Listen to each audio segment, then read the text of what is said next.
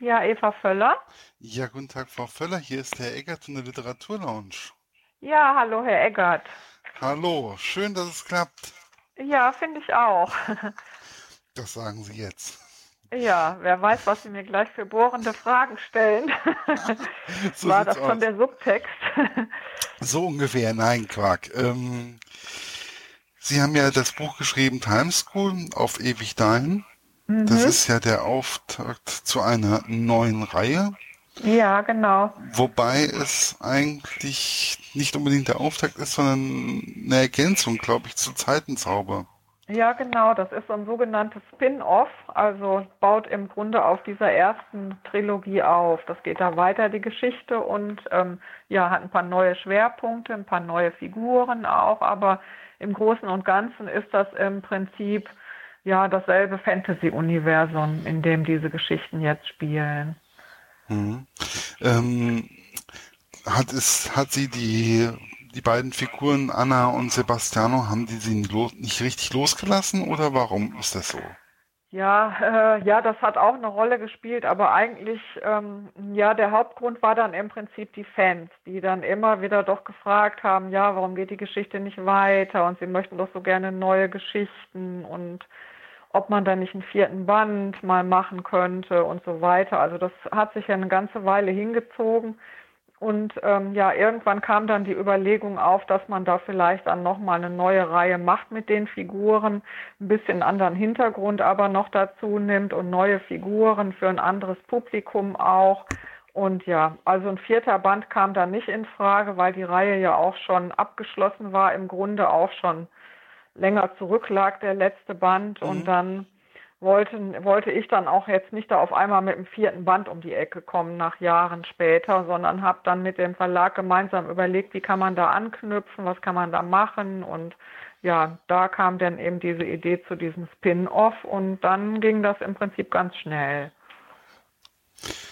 Warum, ähm, ich habe ja jetzt nicht den Zeitenzauber, den habe ich ja jetzt nicht gelesen. Meine Kollegin, die die Hörbücher macht, die ja, ich nicht.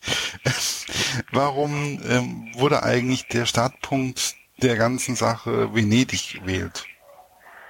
Ja, das hängt damit zusammen, dass das so ein bisschen eine von meinen Lieblingsstädten ist. Also nicht ein bisschen, sondern eigentlich die Lieblingsstadt schlechthin. Und ja, ich bin da schon ganz oft gewesen und ähm, habe auch für andere Romane da recherchiert. Ich hatte ja unter Pseudonym auch noch diverse historische Romane veröffentlicht. Da haben auch einige in Venedig gespielt. Und da war mir dann diese Stadt eben auch vertraut und fand das eine wunderbare, schöne, reizvolle Kulisse für eine Zeitreisegeschichte. Und auf die Art und Weise wurde dann also Venedig dann die Hauptstadt dieser auch Zeitenzauber-Trilogie.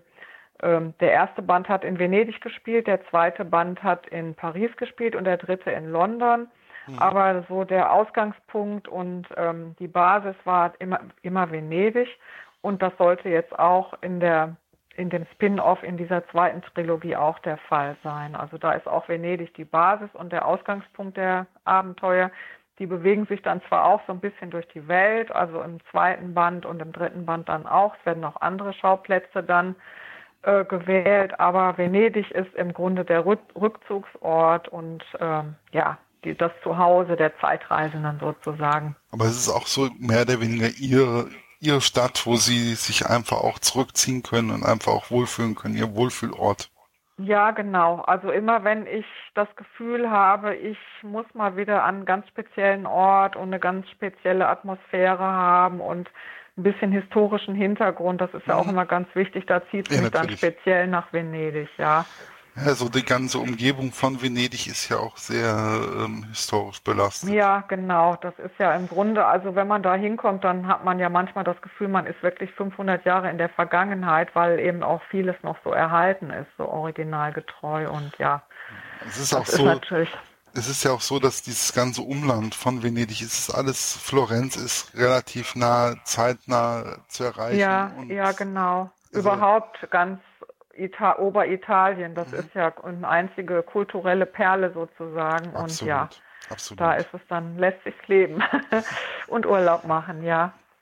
Ja, auf jeden Fall. Wobei jetzt Fulda, da kommen Sie ja her, das ist jetzt auch ist eigentlich auch ein schönes Städtchen. Also ja, man sagt sogar, oder vielmehr äh, ist, glaube ich, sogar verbürgt, es sei die schönste Stadt Hessens. Ja, Gießen, mal, ist, Gießen ist es sicherlich nicht. doch, im Ernst. Da gab es doch mal eine Sendung ja. vom Hessischen Rundfunk ja, und da weiß. haben die also, ja, aha, okay. ich weiß, ich weiß. Ja, gut, ja. Ich da. war auch schon öfters, ich war auch schon öfters in Fulda und ich finde, Fulda ist einfach, also hat schon so seinen besonderen Flair und so, die ganze Umgebung. Also ja, ist schon toll. Also hier lässt sich auf jeden Fall auch sehr gut leben, so ist das nicht, ja. Ja, also Gießen ist auf jeden Fall nicht die schönste Stadt Hessens, das ist auf jeden Fall sicher. Also das kann ich unterschreiben. Ja, ja. Ähm, wie ist es eigentlich? Also ich hatte das Gefühl, so die Zeit Heinrich des Achten hat sie auch ziemlich fasziniert. Ja, das ist ja auch eine ganz spannende Zeit. Also ich, man kennt ja auch dann solche Fernsehserien wie die Tudors zum Beispiel mhm. oder zahlreiche Spielfilme, die das auch thematisieren. Und ja, das ist einfach, ja, das hat was. Jeder hat davon schon mal gehört oder hat einen Film gesehen oder eine Serie gesehen. Jeder kann sich was darunter vorstellen. Und ja, das hat so eine gewisse, sag ich mal, ähm, ja, äh, Romantik auf der einen Seite, weil der war ja auch ein Womanizer, Heinrich der Achte. Und auf der anderen Seite war er ja natürlich auch ein sogenannter Blutsäufer, der also rücksichtslos über Leichen ging, um seine Herrschaft zu festigen. Absolut. Und ja, und dann eben ja so ein, diese, diese Renaissance-Hintergründe und die, die Pracht damals, wie nah aber auch Pracht und Elend beieinander lagen und ja, es ist einfach eine mega, mega spannende Zeit gewesen, das 16. Jahrhundert, ja, und von daher, ja, hat sich das angeboten im Prinzip. Das war dann, war schnell ausgesucht, die war Epoche. Schnell, ja, ja. War ganz schnell ausgesucht. Also vor genau. allen Dingen, ich fand ähm, die Beschreibung vom Hampton Court fand ich ziemlich ähm, klasse. Wohl ja, man musste sich da ja wirklich reinbeißen und reinarbeiten auch, weil das ist ja dann auch vielfach umgebaut und geändert worden und war dann ja damals auch noch relativ neu. Und dann habe ich mir dann also wirklich da Pläne bestellt. Und äh, ja, also angeguckt habe ich mir das natürlich auch schon, aber man hat ja dann auch das Bedürfnis dann vielleicht so ein bisschen in die Vergangenheit einzutauchen und sich das dann so vorzustellen oder den Lesern so vorzustellen, wie es dann vielleicht damals ausgesehen hat, aber natürlich die ganzen Geheimgänge und diesen dämonischen Keller, den habe ich mir dann, der ist dann natürlich frei erfunden, also den gibt es nicht in echt dort. Ja, das, ähm, wobei, was mich auch, ähm, Hampton Court war klar. Das ist also für mich persönlich einer der schönsten Paläste, die ich kenne. Also so oder ja. Also und dann kam auf einmal Palace, Palace of Whitehall und den hatte ich überhaupt nicht mehr auf dem Schirm. Also ja, weil es den ja gar nicht mehr gibt. Ne? Ja, genau. Und, ja, ja. Mhm. Ähm, das war ja auch ein gigantisches Schloss. Ne? Also das habe ich mir da, wenn man jetzt so alte Zeichnungen anguckt oder alte Stadtpläne, dann sieht man, dass das ja wirklich ein riesiges Gelände war im Prinzip. Und da wurde ja auch äh, viel gefeiert und gelebt und da haben die dann eben diese Turnierkämpfe da auch durchgeführt und ja, das hat mich dann auch eben darauf gebracht dann, aber das war dann nur so eine Nebenrecherche, die hat dann im Prinzip keine Rolle mehr gespielt. Dann der große Brand von London, wo dann mhm. ja im Prinzip dann alles dem Erdboden gleich gemacht wurde und dann in Feuer und Rauch aufging sozusagen oder buchstäblich. Heinrich der Achte ist ja auch eine der prägenden Persönlichkeiten auch für England gewesen. Ja, auf jeden Fall. Mhm. Alleine schon, ähm, weil er hat ja dann auf einmal das Papsttum mehr oder weniger abgesetzt glaube ich. Ja, weil er sich ja nochmal verheiraten wollte und dann äh, äh, die freiwillig die Scheidung nicht ihm bewilligen wollten. Da hat er dann mal eben kurzerhand sich seine eigene Kirche zugelegt. Ne? Das war ja der Hintergrund dann eigentlich, ja. Ja, so. So kam dann die anglikanische Kirche dann zustande, die ja heute da auch noch tonangebend ist, ja. Richtig. Mhm. Ähm, Gibt es eigentlich jetzt auch noch Planungen für neue Bände? Ähm? Ja, es gibt dann jetzt einen zweiten Band, an dem arbeite ich aktuell. Mhm. Und ähm, aber das wird jetzt noch nicht verraten, was da vorkommt. Und dann einen dritten Band auch noch. Da ist dann auch, da ist dann auch wieder ein anderer Schauplatz, aber der wird dann überwiegend wieder in Venedig spielen, der dritte Band. Das ah, ist ja. jetzt also auch schon gesichert, ja. Was mir aufgefallen ist, viele Autoren in dem Genre, in dem sie sich da bewegen, ähm, geben der Romanze zwischen Anna und Sebastiano viel mehr Raum. Ähm, bei ihnen war das alles angedeutet und trotzdem schön, aber für mich persönlich als Mann und etwas älterer Herr, äh, bin ja jetzt nicht unbedingt so die Zielgruppe, muss ich jetzt mal so zu meiner Schande gestehen. Ähm, ich fand es sehr angenehm dass die nicht bei jeder Gelegenheit in die Kiste springen. Oder? So ungefähr, ja, ja, genau. Ja, ja. Ja, man muss ja jetzt auch mal gucken, das ist ja im Grunde, die Zielgruppe ist ja eigentlich, sind ja Mädchen. Und da ist das schon von vornherein so ein bisschen ähm, begrenzt. Also man darf dann nicht zu deutlich werden oder auch nicht zu offensiv. Das darf dann zwar romantisch sein, aber ja, das muss sich dann in Grenzen halten. Also küssen und sowas, das ist dann schön, aber ja, und im Prinzip sind die ja auch schon ein Paar, die zwei. Das ist also so, dass die dann zwar auch mal ihre Krisen haben und ihre Meinungsverschiedenheiten, aber die Liebe, die ist ja im Grunde schon, die steht schon gar nicht mehr in Frage. Und von daher ist das so, dass man, also so habe ich das jetzt gesehen und so war das dann auch angelegt eigentlich, dass die schon eine reife Beziehung führen, die dann im Grunde äh, belastet wird durch Ereignisse von außen mhm. her, aber eben nicht mehr durch irgendwelche schwerwiegenden inneren Zweifel oder dass man sich jetzt erst verlieben muss oder sowas. Das ist ja, spielt natürlich jetzt keine Rolle. Das ist dann in anderen Romanen aber natürlich immer so ein Dreh- und Angelpunkt. Ne? Also die Love Story die Zielgruppe sind ja Mädchen hauptsächlich. Also Richtig. lesen ja wenige Jungs und Männer die Bücher. Es kommt zwar vor, ja, aber eher selten. Und dann, ich sag ja, ich bin nicht unbedingt ja, die Zielgruppe. genau. Und meistens geht es dann darum, ja, man sieht eben jemand, dann ist dann da ein Love Interest und das muss entwickelt werden und dann muss man sich verlieben und dann bis zum Happy End und Irrungen und Wirrungen und dann kommen sie zusammen, ja. Und das ist eben bei diesen Reihen ist das dann ein bisschen anders. Mhm. Das heißt, man muss dann immer wirklich sich schwer überlegen, was für Konflikte bringt man da jetzt überhaupt noch rein in die Paarbeziehung. Das wird dann aber auch immer erwartet natürlich, um dann nochmal Spannung reinzubringen und dass die dann doch, dass dann in, entzweit werden auf irgendeine Art und Weise und von, sei es von außen oder von innen her durch irgendwelche Gemeinheiten des Schicksals und dann müssen sie doch wieder zusammenfinden. Und das ist dann immer ein bisschen schwieriger. Ne? Also ich empfinde das als schwieriger, da äh, die Paarbeziehung dann auf den Prüfstand zu stellen jedes Mal. Aber das wird im Prinzip doch immer gutiert. Also das muss immer ein bisschen rein und ja, aber so ja sage ich mal. Ist ja, ja, auch diesmal. Ist ja auch so ein kleiner Konflikt, ist ja, also so ein kleiner Zweifel ist ja immer vorhanden auch. Ja, die sollen dann eben ja nicht zusammenkommen, weil, ja, genau. Mhm. Ähm, wobei, was ich ziemlich interessant fand, das war eigentlich so dieser Kniff, den sie angewendet haben ähm, mit den verschiedenen Personen aus den verschiedenen Zeiten, wie zum Beispiel Ode den Wikinger, Fatima aus ja. dem äh, aus Osmanenreich, ja. Aus, ja, Osmanenreich. Wie kam, wie kamen Sie eigentlich auf diese Idee, solche Leute, also so verschiedene Charaktere zum einen ähm, und zum anderen auch verschiedene Zeiten. Die sind ja auch sehr wichtig. Also ja.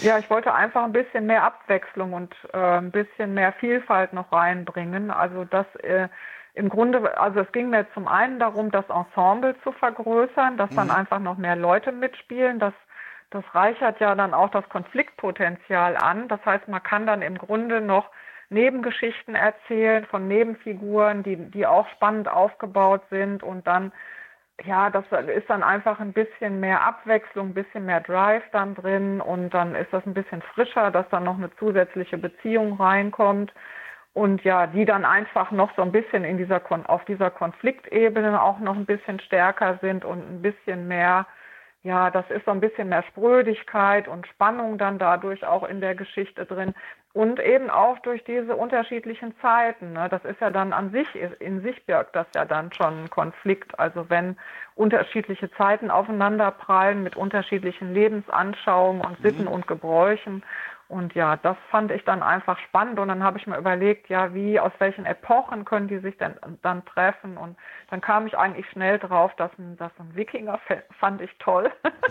Und ja, so ein äh, junges Mädel aus dem Harem, aus dem Osmanischen Reich, das fand ich auch ganz spannend. Und ja, da soll es dann auch noch ein äh, Prequel geben vor dem nächsten Band, also bevor der zweite Band erscheint, schreibe mhm. ich dann noch so eine Geschichte wieder, wie dann eben, die dann erzählt, wie dann Fatima aus dem Harem befreit werden muss. Also das ist dann auch noch so eine Geschichte, so ein Kurzroman, der dann auch zwischendurch noch rauskommt. Da gab es über den Ole ja auch so eine Geschichte. Die ja, gibt es dann, dann nur als E-Book, haben Sie vielleicht schon mal irgendwo gesehen, ja. Ich habe das schon so registriert. Ich habe das schon, ja. also ich beobachte das Ganze ja dann auch immer ziemlich genau und gucke mir einfach auch, wird, wird ja auch in dem Buch mehr oder weniger auch erwähnt. Ja. Ziemlich am Schluss auch. Aber es ja. ist einfach, es ist, ähm, ich finde das ziemlich war, also ich finde es sehr mutig, eigentlich jemanden, zum Beispiel einen Wikinger zu nehmen oder halt die Fatima. Also ich finde das, weil das kann schon ziemlich zu einem Konflikt zwischen den Personen schon, das kann schon haarig werden.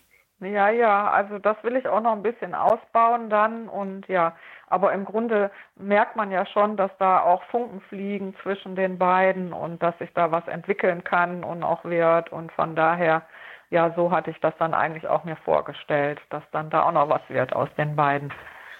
Ja, und vor allen Dingen sind ja auch, ähm, also ich finde das schon ziemlich besondere Charaktere, also der Ole und die Fatima. Ja, das freut mich, dass das, äh, ja, dass die spannend ankommen. So ist das ja auch gedacht, idealerweise. Ja, ja. sind schon, äh, man möchte schon wissen, also mir ging es zumindest so, ich versuche mich ja dann schon ein bisschen so reinzudenken.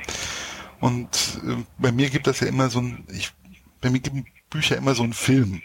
Ja. Und ähm, da möchte ich dann einfach auch mal mehr wissen oder interessiert und ja, das ist für mich sehr wichtig. Ähm, wobei der Gegenentwurf zu den beiden ist ja dann auch der Walter. Ja, genau. Der ist so ein bisschen der Bücherwurm, schüchtern und zurückhaltend. Fatima, ja. Fatima und Ole, die sind beide eher so aus dem, die handeln aus dem Bauch raus. Ja. Und ähm, der Walter muss, soweit wie ich das so, der ist immer so, er überlegt erstmal, bevor er was macht. Ja, genau. Der ist so der Typ Gelehrte. Der ist so ein bisschen reflektiert auch und wägt immer gerne ab. Und ja, das ist, der ist da so ein bisschen, ja, der ist halt so der ruhigere äh, Mensch aus dieser ganzen Clique. Wie schwierig ist es eigentlich, ähm, immer wieder die Gesetze, die Sie ja entwickelt haben für Zeitreisen einzuhalten während der Geschichte?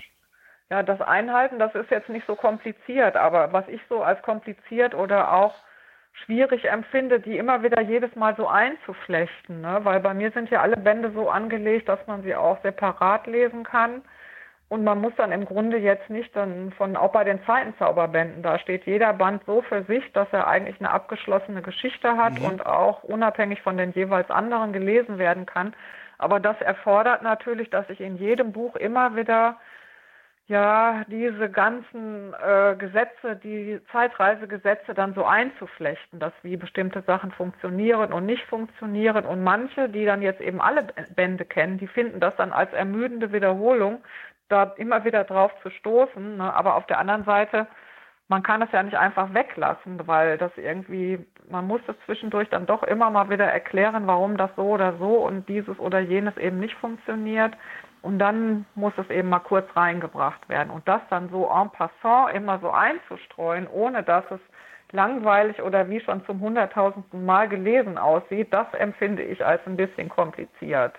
Da muss ich mir dann jedes Mal was Neues überlegen, dass es dann nicht zu viel ist, aber auch nicht zu wenig. Ne? Dass mhm. dann auf einmal einer sagt, ja, nee, Moment, äh, wieso geht das jetzt nicht? Ne? Oder warum ist das jetzt so? Und ja, da muss man immer so ein bisschen äh, balancieren, dass, dann, dass es so passt.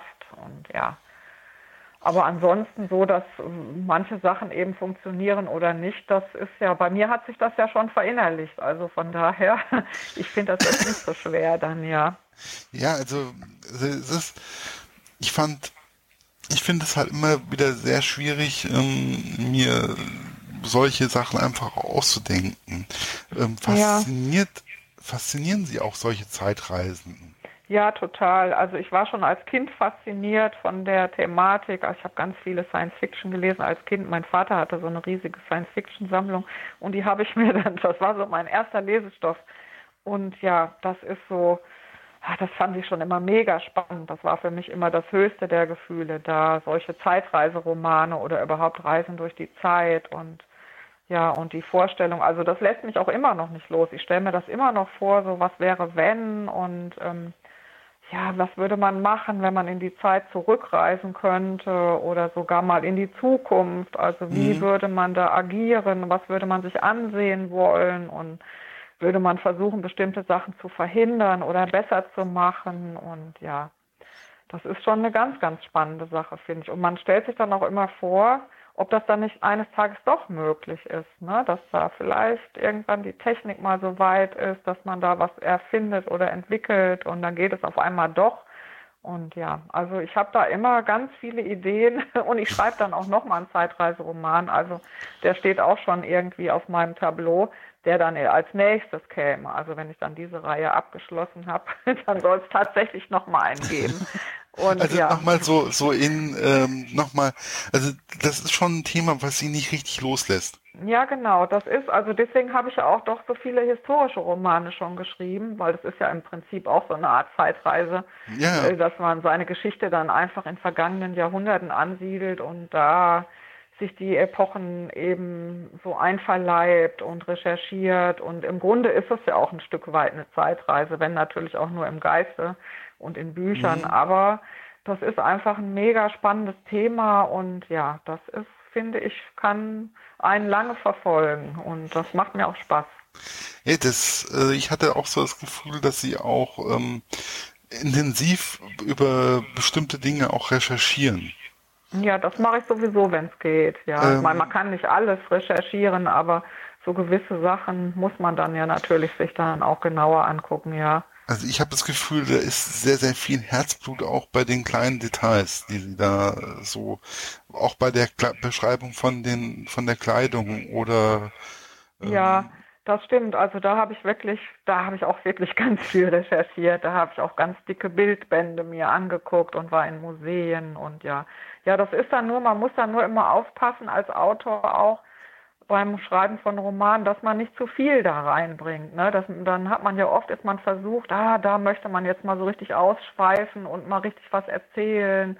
Und dann sagt nachher dann der Lektor ganz ähm, äh, zurückhaltend, ja, da könnte man aber doch, vielleicht sollten wir hier mal doch noch eine Seite kürzen. Ne? Und dann weiß ich schon, ja, okay, das war jetzt wieder mal so eine Stelle, da habe ich dann ganz euphorisch dann mein Wissen ausgebreitet und das interessiert kein Schwein. Und ja, also man darf dann wirklich, manchmal hat man nur so kleine Einsprengsel und für diese kleinen Einsprengsel hat man tagelang irgendwo sich irgendwas angeguckt. Also da nur mal, um da so Verhältnisse dann darzustellen. Das fällt manchmal schwer, ja. Aber umso äh, finde ich, also umso schöner findet man das dann nachher selber, wenn man sich das anguckt und sich das dann alles nochmal so bildlich vorstellt. Ne? Was man, also was hinter diesem kleinen kurzen Stück Text, was man mhm. da geschrieben hat, alles für Bilder stecken, die man persönlich irgendwo mitgenommen hat und sich angeguckt hat. Das ist auch, das finde ich auch spannend an dieser ganzen Sache. Nee, ich finde das also, ich fand das sehr ähm, also ich habe immer das Gefühl bei vielen Autoren oder bei vielen Büchern, ob das jetzt ähm, historische Romane, ob das jetzt ähm, Science Fiction auch oder so, äh, ich habe immer das Gefühl, die Autoren ähm, steigern sich da auch teilweise rein und man muss die manchmal ausbremsen. Ja, genau. ja, ja. Also kürzen ist immer gut auf jeden Fall. Aber es ist auch wichtig, finde ich, dann sich trotzdem irgendwie so einen Hintergrund drauf zu schaffen, damit man auch in etwa weiß, wovon man erzählt. Das ist dann schon immer wichtig, ja. Ja, und ich benutze eben viele so Epochen oder viel Vorwissen, was ich schon für meine historischen äh, Romane auch mhm. mir schon hart äh, äh recherchiert habe. das kann ich dann immer noch mal rausholen. Also das macht dann ist natürlich auch toll. Ne? Dann habe ich vielleicht für einen historischen Roman ein Jahr lang recherchiert und dann kann dann nachher so ein Zeitreiseroman da spielen äh, vor diesem Hintergrund, den ich ja schon mir erarbeitet habe. Das ist natürlich dann auch toll. Dann hat man das sozusagen nochmal recycelt, dieses ganze Wissen. Ja, weil ich bin ja kein Historiker, ich bin dann nur ja, Romanautor und muss mir dieses ganze Wissen dann erstmal hart erarbeiten und dann, ja. Ja, wobei auch Historiker erarbeiten sich das Ganze hart. Ja, also ich glaube auch, die lernen das ja auch nicht alles an der Uni, ne, was die dann in ihren Büchern Also, nee, nee, um Gottes Willen, ja. also da ist auch immer wieder ähm, ich habe dann auch mit einem Historiker schon mal, der sagt dann so, ihr, Herr Eckert, äh, glauben Sie nur nicht, dass das immer alles so ähm, aus dem, sondern ich muss dann schon wieder äh, das Ganze nochmal lernen, ich muss nochmal recherchieren, ich muss nochmal hin, ich muss einfach nochmal versuchen, das Ganze in mich aufzusaugen. Ja, ja, ja, die haben ja das Einzige, was die einem dann ja noch voraus haben, das ist so, sage ich mal, die Art des Quellenstudiums. Ne? Die wissen dann vielleicht schneller oder besser, wo geht man hin, wo guckt man nach oder wie findet man dies und jenes. Und die haben dann, sage ich mal, so ein etwas geschulteres Auge, um Quellen anzuzapfen und da ein bessere, besseres Handling vielleicht, ne, dann da ranzukommen. Das ist aber ja klar, weil das haben die dann ja gelernt. Das ist ja dann genau das, was die auch studiert haben letztlich. Ne und wie ein Jurist einen besseren Zugang zu Gesetzen hat und die besser auslegen kann, so muss dann eben ein Historiker dann vielleicht nicht so lange suchen, bis er die optimale Quelle dann gefunden hat und ausgewertet hat. Das ist ja schon ein bisschen ein Vorteil, aber naja, aber die Geschichte hat sich dann auch noch nicht geschrieben. nee, nee, ja, ne, genau. Nein, das ist es ja einfach. Wie viele Bände sind jetzt eigentlich bei der Times School noch geplant? Ähm, ja, also es sollen drei? insgesamt auch drei werden, so genau wie, wie bei der Zeitenzauber, ja genau. Mhm. Wie beim sind drei Bände, ja. Plus halt noch die zwei, drei Genau, also da kommt jetzt noch eine Geschichte und dann vor dem dritten Band mache ich vielleicht auch noch eine mal sehen. Das steht jetzt noch nicht fest. Aber insgesamt werden das dann drei Bände von diesen äh, Time School Stories. Ja, da bin ich einfach ja. mal gespannt. Ja, Absolut. schön. Das freut mich. Weil ja. ich fand das wirklich, also ich finde, es ist egal wie alt man ist, ähm, es ist auf jeden Fall eine Geschichte, die einen auch, also man muss man muss schon wollen, man muss sich auf diese Geschichte einfach auch mal ein bisschen einlassen und ich finde, sie hat es auf jeden Fall verdient. Egal wie alt man ist, man kann sie auf jeden Fall lesen. Ja, das ist schön, das freut mich sehr. Danke für das nette Kompliment.